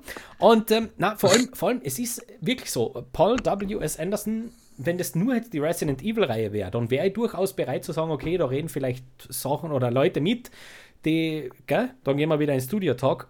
Allerdings hat der mir er macht ja immer das Gleiche. Also ja. es ist ja, ich war damals auch diesen äh, äh, horrendous drei Musketiere im, im Kino. Also das ist ja eine Sauerei, ganz ehrlich.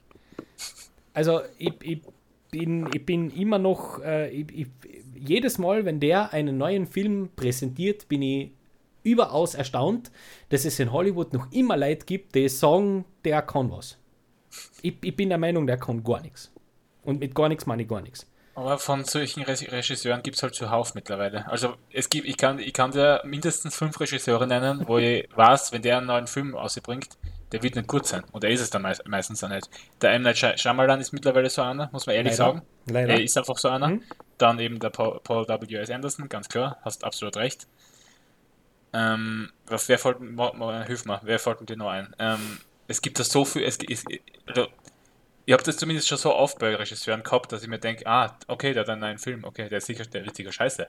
Mhm. Und zwei Tage später die, die Kritiken, ha, natürlich recht gehabt. Ja, natürlich. Also leider Gottes, sehr, sehr, zumindest schlecht, aber zumindest höchstes Mittelmaß. Til Schweiger. Darüber möchte ich dann auch nochmal sprechen. Das ist eine andere Kategorie. Darüber sprechen wir aber definitiv nochmal in, dem, ja, in der Aufnahme. Das ähm, also, einem separaten Podcast, glaube ich, auch. Das waren jetzt tatsächlich wirklich einmal zwei so eine Filme, die bei mir was, also, also Resident Evil exklusive Teil 1, die bei mir wirklich ähm, durchaus auch äh, so wirkliche Wutreaktionen ausgelöst haben. Ja, wo ich mir gedacht habe, mhm. okay. Ähm, mhm. Gibt es bei dir noch was? Ja, also mir hat der letzte Star Wars Film wütend gemacht. Also wirklich, ich war brennhass danach. Mhm. Vor allem, Spoiler für, ja, soll ich das jetzt schon sagen? Weil es wird dann bei, bei unseren Top 3 später auch noch vorkommen, aber ich sage einfach, ist ja, ist ja komplett wurscht. Ich habe Episode 8 nicht ungern gehabt. Mhm. Ich habe Episode 8 was abgewinnen können. Ich habe es cool gefunden, dass Luke Skywalker einen nicht würdigen, aber zumindest einen Abschluss gekriegt hat. Und ein großer Teil des Films war im Endeffekt. Und ja, das war schön, das war schön gut, das habe ich ganz cool gefunden. Ryan Johnsons Handschrift, ja, ist, finde ich, verheerend, aber der hat sich dann ein bisschen, der hat das, der, der, der, Ryan Johnson hat einen guten Redemption-Arc gehabt, weil mit Knives Out hat er das halt, halt wieder gut gemacht, finde ich. Und Knives Out war ja auch, durch, auch durchaus erfolgreich. Aber was J.J. Abrams damit Episode 9 aufgeführt hat, war mir wirklich schleierhaft. Und er hat damit wirklich ein bisschen meine Kindheit zerstört, weil mhm. Star Wars war absolut meine Kindheit, das ganze Franchise. Natürlich ähm, hauptsächlich die ersten drei Teile, weil äh, Episode 1, 2 und 3 sind auch nicht mehr ansatzweise so gut wie die Originaltrilogie, keine, keine Frage. Dem würde, da würde mir auch jeder zustimmen, ähm, glaube ich. Aber, na, Episode 9, erstens habe ich den unfassbar fad gefunden und das heißt wirklich was für einen Star Wars-Film. Also, ich muss sagen, beim Endkampf, am Endkampf zwischen Kylo Ren und Rey war ich halb im Halbschlaf. Der hat mich absolut fadisiert. Und das bei Star Wars zu erleben, war wirklich so ein einschneidendes Erlebnis in, in, in meinem bisherigen Leben, weil das habe ich, ich habe mich selber nicht wiedererkannt, ich habe Star Wars nicht wiedererkannt. Ich, ich, vielleicht war das so der Weckruf für mich, mich mehr mit Filmen auseinanderzusetzen, weil ich einfach so wütend war auf den Abschluss meiner geliebten Saga. Ist ja spannend, weil wir haben ja in, in, großer Länge auch bei den Watchmen über den Film gerade erst letztens mal diskutiert, wo es um die enttäuschendsten Filme aller Zeiten gegangen ist. Mhm. Ähm, und wo dann, da haben wir so ein Turnier gespielt und da ist dieser Film ähm, gegeneinander gestellt worden äh, zu Suicide Squad aus dem Jahr 2016. Mhm. Und äh, ich habe gemeint, ich werde gleich mal wissen, wie das, wie das Duell ausgehen wird. Gell? Weil objektiv, was ist der schlechtere Film? Tatsächlich hat aber Star Wars das Duell relativ eindeutig gewonnen, weil, ähm, also in, in, in, negativer Hinsicht, dass der noch enttäuschender war wie Suicide Squad, weil äh, ich da eben äh, durchaus angeführt habe, im Gegensatz zu Star Wars kannst du aus den Figuren von Suicide Squad noch was machen. Und das haben sie ja bewiesen. Da ist ja wenigstens die Harley Quinn übergeblieben. Die ihre eigene Reihe gekriegt hat und der noch immer da ist. Die Charaktere aus Star Wars sind verbrannt. Die sind fertig gefahren. Du kannst, also, gell, Ray, so großartiger Charakter im ersten, im, im siebten Teil, die ja. wirklich eine, eine interessante Geschichte äh, mitkriegt. Kannst vergessen, Finn, Detto, Poe Dameron, vergiss es. Ähm, das musst du auch mal schaffen. Innerhalb ja. von drei Filmen eine komplette Garde an sehr interessanten Charakteren komplett, komplett uninteressant zu machen. Ich habe auch Kylo Ren als Antagonisten nicht schlecht gefunden. Na, in allen drei Filmen, aber ja. ist, er ist halt komplett underused und viel zu wenig, dem wird einfach viel zu wenig Aufmerksamkeit geschenkt. Richtig. Es ist immer nur so sei, ähm, wie in welchem Verhältnis er zu Ray steht und wie böse und gefährlich dieser Mann ist, wird, steht nie im Vordergrund. Mhm. Das war bei Darth Vader halt ganz anders. Ganz, ganz anders. Da war immer, ja, die, die, die Bedrohlichkeit, die von Darth Vader ausgegangen ist, die hat man gefühlt, finde ich, beim Schauen. Mhm. Und das hat man bei Kylo Ren nie geschafft, in keiner Situation. Dabei ist Adam Driver in dieser Rolle, finde ich, fantastisch. Ja, natürlich, natürlich. Ähm, ja, na, Star Wars Episode 9 ist wirklich so ein Film. Wie gesagt, äh, vielleicht hat er mir die Augen geöffnet und mir jetzt dort, und deswegen rede ich jetzt da mit dir. Aber damals war ich wirklich am Boden. Also mhm. Meine Kindheit voll. und ich selber war am Boden, weil damals, als ich mit zehn Jahren bei einer Geburtstagsfeier die Originaltrilogie gebingewatcht habe, mit zehn Freunden. Das war so ein, einzig, so ein unvergessenes und einzigartiges Erlebnis. Und dann wird das mit diesem Abschluss so in den Dreck gezogen. Ja. Natürlich wird man diese Originaltrilogie nie vergessen und die wird immer einen gewissen Platz in meinem Herzen haben. Aber ich finde, es, es trägt schon dazu bei, dass ich mit dem Star Wars Franchise so meinen inneren Frieden, nicht Frieden, sondern meinen inneren Abschluss gefunden habe persönlich. Verstehe, verstehe sehr gut. Verstehe sehr gut. Da sind wir jetzt natürlich auch schon mitten in den Franchises. Gell? Du hast mir auch geschrieben, ähm, ob es so, so, Franchises gibt, die durch einfach schlechte Filme oder etwas, das uns nicht so gefallen hat, ähm, total verloren hat. Mhm. Äh, ich möchte nur zwei ganz schnell ähm, äh, reinschmeißen. Äh, ich hoffe, ich muss nie mehr einen Terminator-Film schauen. Äh, es, es äh, ist jetzt mittlerweile ein paar Mal schon versucht worden, das neu zu machen. Und äh, ich gehe so weit zu sagen, solange es, äh, und da sind wir jetzt wieder beim Thema, äh, wenn, dann Cameron, ansonsten forget it. Ähm, ich möchte das nicht mehr sagen. Es reicht. Ähm, Terminator hat äh, zwei gute, wirklich exzellente Einträge. Der Rest ist maximal Mittelmaß, jeder einzelne, und ähm, ist offensichtlich versteht man das nicht, worum es da geht. Und ähm, die zweite Geschichte, die ich auch sehr prominent immer wieder sage, für mich hätte Flucht der Karibik gerne noch den zweiten Teil enden können. Ähm, mhm. Da hätte es nicht mehr gebraucht. Ähm, ich finde, der dritte Teil, den kann man sich noch anschauen. Der ist nicht so schlecht. Ähm, alles, was danach kommt, ist aber, ist aber. Man, man, muss tatsächlich ehrlich sagen, dass Harry Potter da ein, fast schon eine Ausnahme, eine Ausnahmestellung hat, weil Harry Potter hat es wirklich geschafft, vom ersten bis zum siebten Teil auf einer ungefähr gleichen Ebene zu bleiben, von, von der Qualität her. Mm, annähernd. Ah, okay. Annähernd. Mm, annähernd. Aber bin Aber, annähernd bei dir. Ähm, ja. Natürlich ist das jetzt wieder äh, eine Diskussion, gell, weil da gibt es halt das Ausgangsmaterial. Gell. Aber ja, ähm, natürlich. Ja. Aber ich bin, ich bin bei dir, dass es zumindest ähm, so weit ähm, gut, gut zu Ende geführt worden ist, dass man am Abschluss noch einen richtigen High herkriegt hat. Und genau. das passt. Ähm, das, das ist durchaus eine, formidable Reihe, finde ich. Also, auch wenn Teil, was, was war das? Äh, 6, glaube ich, der Halbblutprinz, der, der folgt für mich ein bisschen ab und äh, ich glaube, der erste der letzten zwei.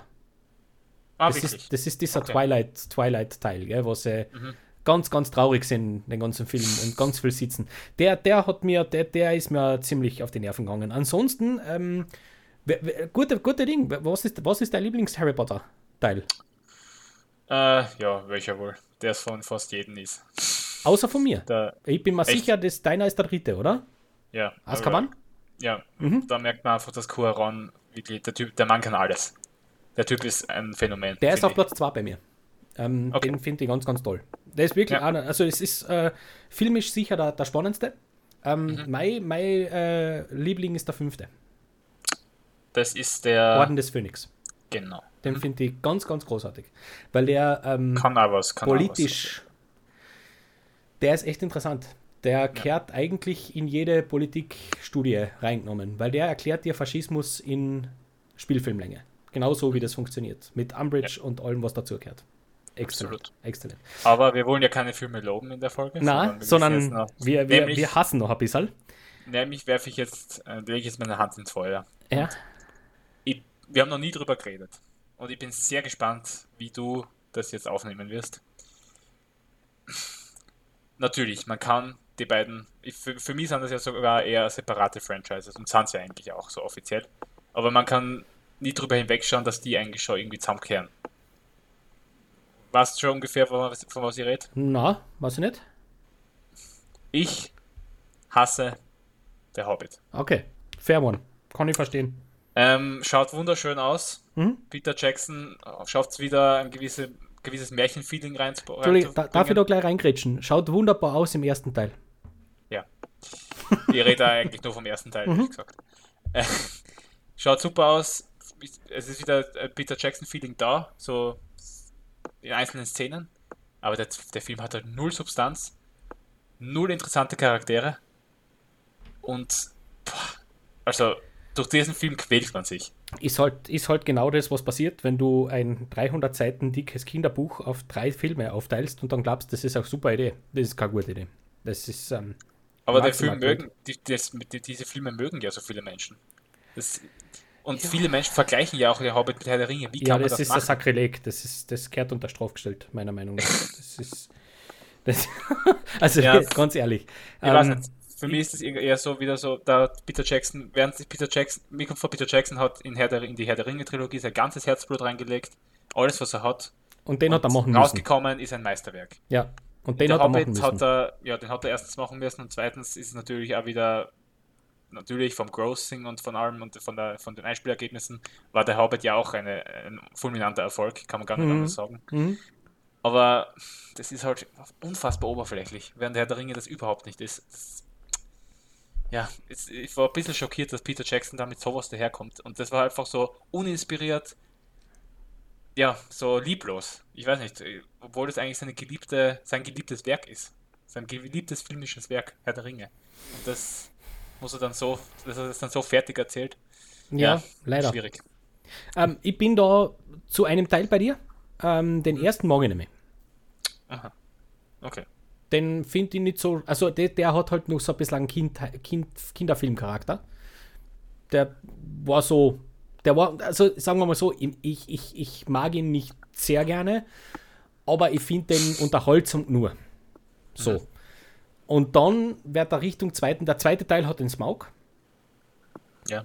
Und der dritte Teil ist der, eines der seelenlosesten Filme, die ich jemals gesehen habe, muss ich wirklich sagen. Der hat, der hat gar nichts mehr gehabt. Also null. Das ist eine CGI-Schlacht und, und sonst gar nichts. Ähm, technisch beeindruckend, aber das so, ja. hat man ja schon Das- öfter gesehen in den letzten Jahren, dass etwas technisch ganz, ganz toll ist und überhaupt keine Emotionalität mit hat. Aber ich muss, ich muss sagen, Hobbit hat mich nicht so wütend gemacht wie Star Wars. Einfach weil Herr der Ringe für mich als Franchise schon abge abgeschlossen war. Ja, Und ich finde, dass die Trilogie kann man mit Hobbit nicht, das macht es nicht Schlechter kaputt. machen. Das ist richtig, ja. während es bei Star Wars, finde ich, schon der Fall ist. Ja, das ist richtig. Ähm, Ja, was, das wären meine Hassfilme. Was schmeiße ich denn noch schnell rein? Ähm, das äh, äh, äh, SCU möchte ich noch reinschmeißen.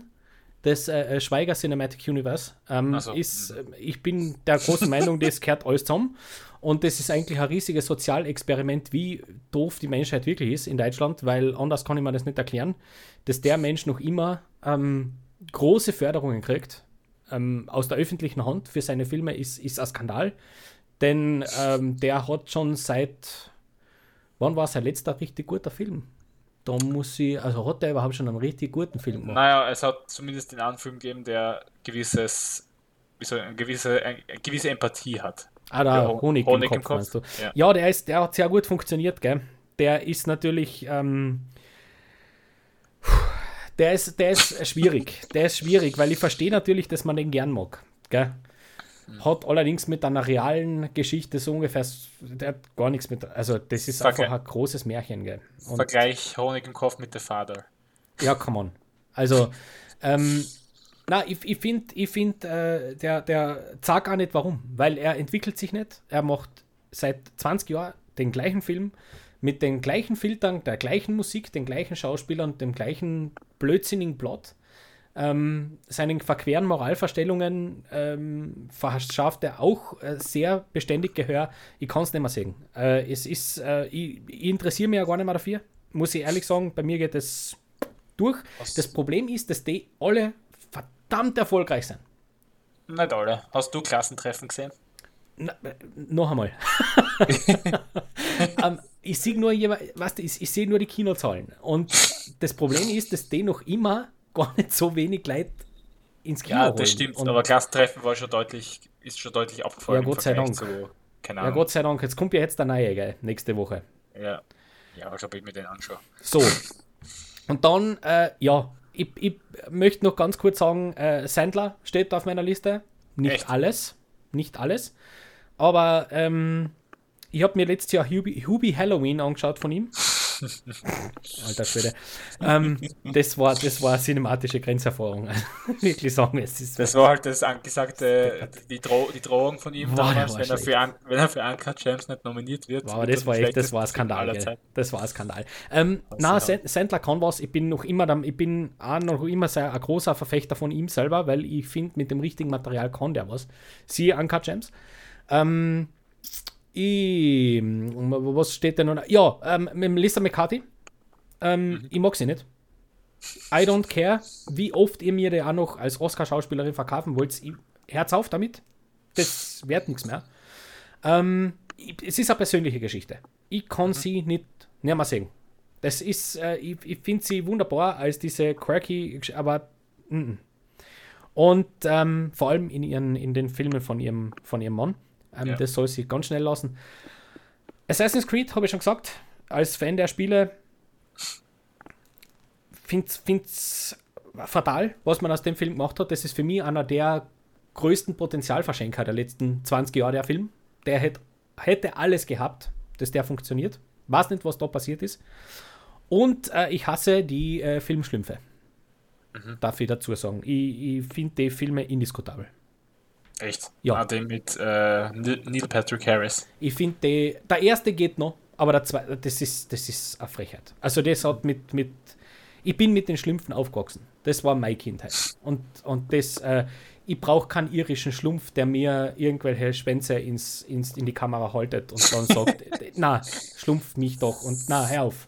Hör auf. Für mich hat James Cameron die Schlümpfe zerstört. Boah, ja. aber ganz ehrlich, gell? Blaue Figur gegen blaue Figur. Die Schlümpfe haben mich mehr genervt. Das kann ich an der Stelle Oha. sagen. Oha. Die haben mich mehr genervt. uh, fürchterlich. Ja. Ähm, hast du noch irgendeinen Hassfilm, den du anbringen möchtest? Na, no, ich bin eigentlich soweit durch. Ähm, vielleicht nur ein, ha ich weiß nicht, ob ich den als Hassfilm überhaupt bezeichnen kann, aber es war auf jeden Fall eine riesige Enttäuschung, weil meine Kindheit besteht aus vielen Animationsfilmen, wie du weißt, ich habe schon oft drüber geredet. Und einer davon, den habe ich noch nie erwähnt, war Madagaskar, der erste Teil. Ja. Und der zweite hat mir aber sowas von kalt gelassen. Und Echt? Spannend. Ja, ich habe den zweiten so okay. scheiße gefunden. Okay. Und er, und er halt noch. Spannend. Also da, da, war der dritte wieder schon ein Upgrade, finde ich. Also wenn du jetzt Shrek gesagt hättest, hätte ich das ja noch nachvollziehen können, gell? weil da mögen ja auch viele den dritten Teil nicht. Aber okay, das, das habe ich so noch nie Spannend. Shrek, Shrek 2 ist, find, also im Vergleich Shrek 2 ist, finde ich, im Vergleich ein, ein Meisterwerk. Also Shrek, Shrek 2 ist einer meiner Lieblingsanimationsfilme tatsächlich. Okay. Den liebe ich. Okay. Spannend. Äh, sehr cool. Finde ich, find ich äh, echt interessant. Ähm, du hast noch einen, einen Punkt äh, hingeschrieben, den möchte ich ganz schnell beantworten, damit ich es gemacht habe. Welche Filme lernten wir erst später zu hassen? Mhm. Da ist mir tatsächlich nur einer eingefallen. Ähm, Pearl Harbor. Ähm, ich habe den, ich hab den äh, recht früh gesehen, wie der aus dem Kino rausgekommen ist. Und ich war vollkommen begeistert. Ich habe den super gefunden. Und dann habe ich mich ein bisschen mit der Geschichte auseinandersetzen angefangen, weil ich war damals einfach noch ein bisschen zu jung und habe das damals einfach ganz, ganz toll gefunden, was der da so inszeniert, der Herr Bay in seiner Kriegsfantasie. Und ähm, das ist äh, aber gefährlich. Also muss ich wirklich sagen, aus, aus, jetziger, aus jetzigem Wissensstand ähm, muss man, kann man den Film eigentlich nicht mehr gut finden. Aber ich kann mich erinnern, dass ich wieder das erste Mal gesehen habe, definitiv gut gefunden habe. Definitiv sogar. Mhm. Weil, hey, Action kann er, das braucht man nicht, auch wenn man das beige Theater schon viel zu oft gesehen hat, aber das hat schon was, was er da zeigt. Dass das natürlich absolut insensitiv gegenüber allen Opfern ist, war meiner kindlichen Seele damals noch nicht so klar. Na klar. Ja. Dementsprechend aus heutigen Gesichtspunkten natürlich. Gell? Willst du die Top 3 noch machen? Oder sind wir dafür schon zu na, ich denke, ich denk, lassen wir es auf einem positiven Geschichte enden, oder? Weil ich bin da gleich fertig. Ich habe nämlich tatsächlich eine gesamte Episode dem schon gewidmet, an vorheriger mhm. Stelle einmal auf dem Kanal. Du hast ähm, mir geschickt, du hättest gerne von mir meine Top 3 Guilty Pleasures gewusst. Also Filme, die wir eigentlich aus objektiver Sicht hassen sollten, es aber irgendwie nicht machen. Ja. Weil die irgendwas in uns auslösen. Und dementsprechend lasse ich jetzt dir den Vortritt. Okay, also soll ich gleich mit allen drei. Hau kommen. raus. Okay, bei einem, da ist der Originalfilm einer meiner Lieblingsfilme. Also der Original, also der erste Teil. Es ist eine mhm. Trilogie. Es ist Hangover 3. Weil Hangover uh. 3 ist bei niemandem weg, gut wegkommen. Uh. Fast niemand mag den Film. Including me. Okay. Und ich, keine Ahnung, ich mag den Film. Ich, mhm. ich, kann, ich, kann, nicht, ich kann mir nicht helfen. Ich finde die Gags gelungen ich finde, okay, vielleicht die Character Arcs ist nicht so fein, aber ich finde den Zack Galifianakis super in dem, in, in dem Teil. Äh, pff, keine Ahnung, ich, ich, ich verstehe nicht ganz, warum so viele Leute den Film nicht mögen oder so. Weil er halt, eigentlich äh, hassen nicht, viele finden ihn ja belanglos einfach. Aber, weil er halt auch komplett was anderes ist, wahrscheinlich. ja, okay, aber warum hasst man den mehr als Nummer 2? Weil Ey, Nummer 2 ist halt eine Kopie von 1 und 3 traut, traut sie wenigstens aus. Vielleicht ist es nicht immer gelungen, aber keine Ahnung. Ich, ich, ich, ich, ich kann es mir echt nicht erklären, warum 3 so schlecht wegkommt. Mhm. Weil der hat durchaus coole, coole Elemente. I don't know.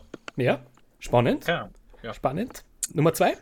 Nummer 2 habe ich schon erwähnt, muss ich jetzt nicht mehr weiter ausführen. Äh, Episode 8 von Star Wars. Mhm. Weil den hassen ja auch sehr viele Menschen und, viele, ja. und ich glaube, viele hassen Episode 8 sogar mehr als Episode 9. Deswegen, weil mit, also insbesondere weil sie halt so mit Luke Skywalker umgehen, wie sie halt mit ihm umgehen und er halt eine unfassbar unsympathische Figur im Endeffekt ist. Das gebe ich ja gern zu. Mhm. Ähm, also Likability-wise ist Luke Skywalker nicht wiederzuerkennen, das ist absolut so. Und drei ähm, sind, würde ich sagen, zwei Filme, die, die, die, teilen sich Platz drei, würde ich sagen, äh, die eigentlich der Inbegriff von Guilty Pleasure sind, würde ich tatsächlich sagen. Nämlich Mamma Mia und zwar nicht der erste, weil der erste, den ersten mögen, mögen ja die meisten und da würde man gar nicht von Guilty Pleasure reden, sondern den zweiten, weil den zweiten mochte ich auch. Ich habe es geliebt, wie Cher am Ende plötzlich Ja, das ist, das ist die geilste Szene im Oder ganzen, es, ja. in alle zwei Filme zusammengenommen, bitte. Oder sie am Ende Super Trooper singen äh, bei den Genial. After, oder bei der Credits Scene, das finde ich einfach, keine Ahnung, das hat mir, das hat, da habe ich innerlich getanzt. Ich, hätte gerne im, ich wäre gerne im Kino aufgestanden und hätte mir einfach, hätte einfach die Hüfte geschwungen, keine Ahnung. Der Film hat bei mir funktioniert. Okay. Ähm, bei dir eigentlich? Ähm, ob, ob der Film bei mir funktioniert hat? Mhm. Äh, ich mag den zweiten lieber, ja. Echt? Ja. Als, lieber als den ersten? Lieber als den ersten, weil der mir, ähm, weil der sich mir seinen, seinem Inhalt mehr bewusst ist. Weil der genau weiß, dass er im Grunde echter Kack ist, aber das bis aufs, auf die Spitze treibt. Und Cher ist für mich das perfekte Beispiel dafür. Wie, der, der, hat, der Film braucht Cher und äh, der setzt sie auch sehr, sehr gut ein. Und äh, ich habe eine gute Zeit gehabt mit dem Film. Ja. Okay. Ja. Und mein zweiter Platz 3 sozusagen ist ähm, Bridget Jones. Die zwar, eigentlich die drei Filme. Hast du die jemals gesehen? Äh, ja. Der Re Renee Zellweger? Ja. Mhm. Ähm, keine Ahnung. Die mag, ich, die mag ich irgendwie. Und die geben mir, die schaue ich mir gerne zu Weihnachten an. Das sind für mich fein. klassische Weihnachts, Weihnachtsgeschichten ähm, und und vor allem wird mir der britische Akzent von der Renee Zellweger immer im Kopf hängen bleiben, weil das ist unfassbar authentisch. Das ist ja, ich, ich habe ja sowieso so ein Gefühl, dass du so eigentlich so ein kleiner Rom-Com-Sacker bist, gell? So tief in dir drinnen irgendwo. Ja, natürlich. Das will, das will ich ja gar nicht leugnen. Das ist ganz sicher so. Sollten wir mal drüber reden. Ähm, ja, spannend. Therapie, Therapiestunde. Bridget, Bridget Jones tatsächlich. Ähm, cool. Okay, ähm, weiß jetzt nicht, inwiefern man das als Guilty Pleasure äh, überhaupt abstempeln kann. Weil naja, I mean, come on. Also Teil 2 ist eigentlich Schwachsinn. Ja, Teil 2 schon, aber 1 und 3. Findest 3 ist ja eigentlich auch Schwachsinn. Also Ja, viele. aber- 3 hassen ja viele. Ja, aber hey, der hat super Performances. Der ist irgendwo Hugh Grant und ich so, hm. Ich finde den nicht blöd. Ich finde den nicht blöd. Okay, Also ja, absolut enough. nicht. fair.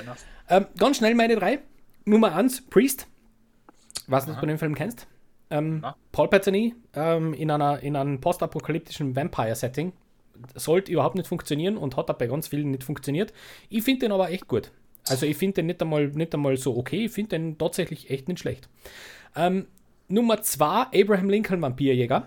Trash, ich weiß, aber hear me out. Ich bin ein absoluter Geschichte-Fanatiker. Ich, ich, ich interessiere mich sehr für Geschichte und ich weiß, dass der Film niemals irgendeine geschichtliche Story erzählen wollte, sondern er will einfach nur unterhalten. Er möchte uns einen Abraham Lincoln sagen, der mit einer Ochs durch ein Bierhorn läuft. Und der hat mich mehr unterhalten, als ich das wollte. also ich habe eine gute Zeit gehabt mit dem Film. Wirklich. Ähm, ich finde den absolut nicht so doof, wie der, wie der gemacht wird. Nicht gut, aber nicht so doof. Wirklich nicht. Und der dritte ist wahrscheinlich der kontroverseste, weil den kann man aus objektiver Sicht, aus Filmes, Filme, ne, Kritiker vielleicht Sicht eigentlich gar nicht gut finden, weil vor allem auch der Regisseur seit langem schon keinen guten Film mehr gemacht hat. Viele sagen, der hat einen guten Film gemacht. Irgendwann einmal in den 90er. Ähm, The Day After Tomorrow äh, steht da auf meiner Liste. Das ist für mich ein absolutes Guilty Pleasure. Ähm, Okay. Ich mag den. Also, ich weiß schon, dass das alles Quatsch ist. Aber äh, der hat für mich das, äh, der, der, der kriegt diese Schablone dieses quatschigen Katastrophenfilms echt gut hin. Der hat die Bilder, der hat äh, echt irgendwie gute Performances. Also Dennis Quaid ist halt einer, der, der für den habe ich so ein bisschen einen Softspot in mir. Ähm, Jake Gyllenhaal, ein sehr junger Jake Gyllenhaal spielt damit. Ey, der, der, der, den mag ich schon nicht ganz ungern, den Film. Muss jetzt an der Stelle wirklich zugeben, äh, ich, ich weiß, das sollte man nicht machen, aber äh, ey, Hast du 2012 mehr? ja, den mag ich gar nicht. Okay. Den mag ich gar nicht. Aber The Day After Tomorrow mag ich. Weil der mir diese, diese äh, individuellen Geschichten, auf die es ankommt in so einem Katastrophenfilm, besser hinkriegt wie 2012. 2012 ist halt groß. Ja. Und The Day After Tomorrow konzentriert sich dann aber auf diese, auf das, Schick, auf das Schicksal vom, vom Jake Gyllenhaal und vom sein Charakter und auf das, das sein Vater ihn holen muss. Das ist eine unbedeutende Geschichte in dem ganzen Chaos, das da passiert. Aber genau deswegen, glaube ich, funktioniert der für mich. Wo 2012 einfach nur die große Jagd oder die große Flucht ist. Hm. Aber Roland Emmerich ist ja generell so ein bisschen ein Problem für sehr, sehr viele. Und zu Recht. That's fair. Mhm. Passt. Cool. Gut, Dann haben wir die Rant-Folge jetzt abgeschlossen, würde ich sagen, oder? Die nächste wird wieder positiver. Bin ich Ja. sicher. ah, absolut. Da könnt ihr da haben wir eh schon ein Thema, falls du das noch weißt, was ich da vorgeschlagen habe. Äh, ja, habe ich Ja. schon, habe ich schon auf meinen Zettel. Bin ich sehr, sehr gespannt auf die nächste Folge. Die könnt ihr an der Stelle dann wieder genau in zwei Wochen hören. Bin ich, freue ich mich auch schon wieder auf die Aufnahme. An der Stelle, Sevi, nochmal danke fürs, fürs Thema, ähm, für die Gelegenheit, zum äh, etwas negativer auf Filme zu schauen. Ist ja was, genau, kehrt genauso dazu. Genau, Siege genau gleich, das muss man oft einmal machen. Und äh, an der Stelle, glaube ich, möchten wir uns ganz, ganz herzlich bei euch bedanken fürs Zuhören. Danke, dass ihr mit dabei wart. Viel Spaß beim Filmeschauen und bis zum nächsten Mal. Für euch, Baba. Macht es gut.